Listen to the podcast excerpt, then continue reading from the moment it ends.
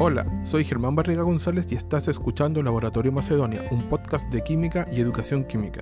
En este tercer capítulo hablaré sobre los componentes activos de las plantas medicinales.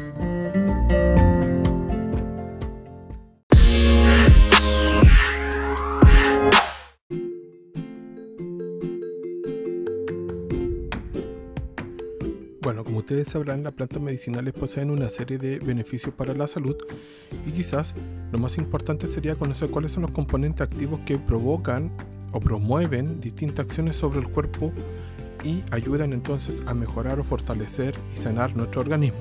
Bueno, dentro de estos componentes activos nos podemos encontrar con una lista bastante larga y yo trataré de hablar en este capítulo de los principales componentes activos de las plantas. Dentro de estos componentes activos nos encontramos con algunos componentes tales como el fenol, los flavonoides, eh, los aceites volátiles, los taninos, la proantocianina, la antraquinona, la cumarina, los glicósidos cardíacos, los glicósidos cianogénicos, las saponinas, los polisacáridos, los alcaloides, las vitaminas, los glucosilinatos, los amargos y los minerales principalmente. Ahora, si bien he hablar de una serie de componentes activos, quizás lo más correcto sería enumerar algunas de las principales propiedades de estos componentes para que vean ustedes cómo las plantas medicinales tienen un actuar bastante amplio sobre distintas afecciones que nos podrían estar ocurriendo.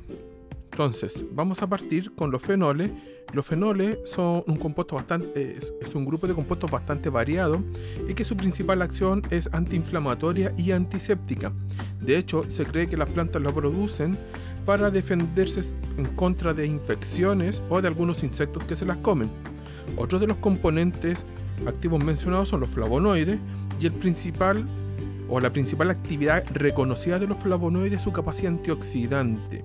Ahora, no es la única función que tienen en el cuerpo o actividad que pueden tener en nuestro cuerpo y además son antiinflamatorios, poseen actividad antiviral y además son hepatoprotectores, es decir, tienen una serie de características que lo hacen muy beneficiosos para nuestra salud. Los aceites volátiles generalmente se extraen en forma de aceites esenciales que se utilizan en la industria de los cosméticos o de la perfumería por sus eh, aromas y sus principales acciones son de antiinflamatorios y antialérgicos. Seguimos con los taninos que tienen un sabor astringente bastante pronunciado y principalmente se utilizan para astringir ciertos tejidos en el cuerpo. Las protoantocianinas son cercanamente relacionados a los flavonoides y los taninos y sus principales actividades son de antioxidantes y de atrapadores de radicales libres. Su acción principalmente proviene del daño en zonas tan específicas como el corazón, las manos, los pies y los ojos.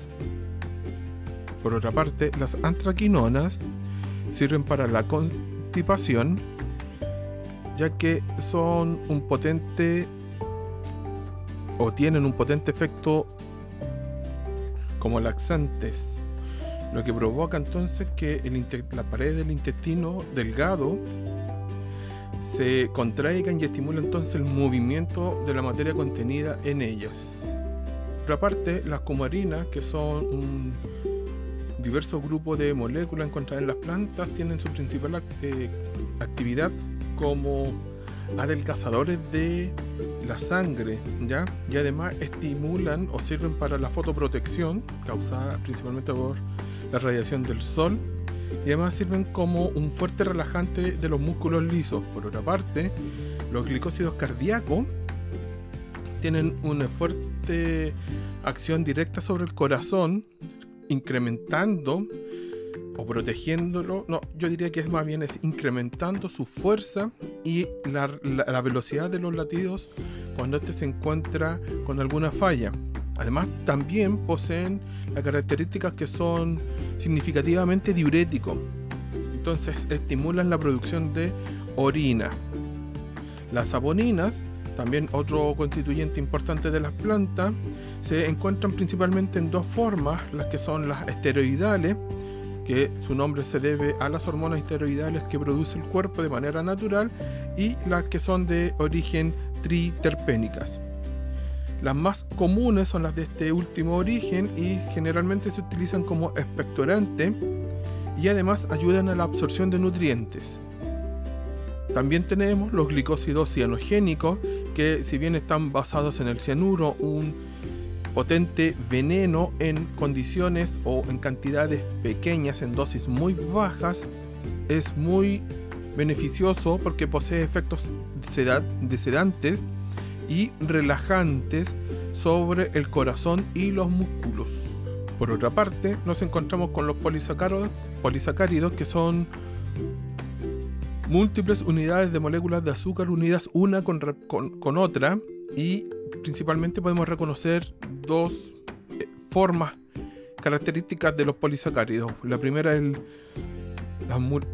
el mucílago y la segunda es la goma, las cuales ambas presentan la característica de absorber o de tener una gran cantidad de agua, generando esta especie como gelatinosa que sirve entonces para tratar eh, tejido irritado de las mucosas principalmente y además eh, permite hidratar ciertas partes resecas, por ejemplo, de la piel, dado su gran cantidad de agua. Por otra parte, los alcaloides, que son un grupo muy variado de compuestos, sirven o tienen funciones tan distintas como por ejemplo algunos sirven para algunos tipos de cáncer, mientras que otros sirven para reducir espamos y aliviar el dolor en el cuerpo.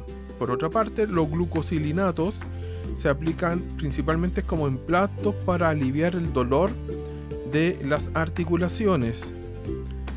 También nos encontramos con los amargos, que son una variedad de compuestos muy grande que no tienen ninguna relación más que su sabor amargo entre ellos.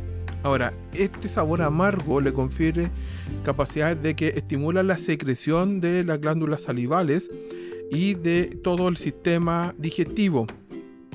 Por lo tanto, ayudan a tener un a mejorar el apetito y a fortalecer la función completa del organismo. También encontramos que en las plantas medicinales existe una gran cantidad de plantas que contienen vitamina.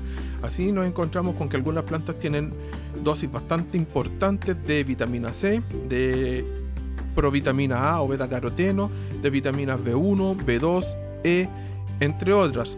Ahora, si bien no todas las plantas tienen una gran cantidad de vitaminas, el solo hecho de que estén presentes sirven como eh, para reforzar el consumo que debiéramos tener.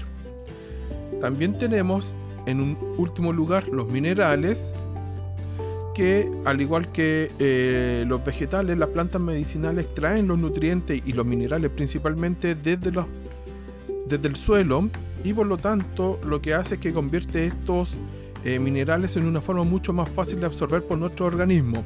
Una de las principales eh, características que tienen los minerales presentes en las plantas o uno de los beneficios que tienen los minerales presentes en las plantas es que sirven como diuréticos, ¿ya? Por lo tanto, permiten balancear la cantidad de potasio que nosotros tenemos.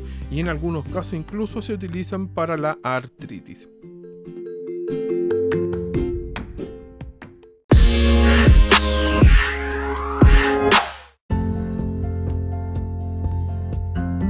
Volvemos a escuchar en un próximo capítulo de Laboratorio Macedonia sobre más plantas medicinales. Nos estamos escuchando. Hasta el próximo capítulo.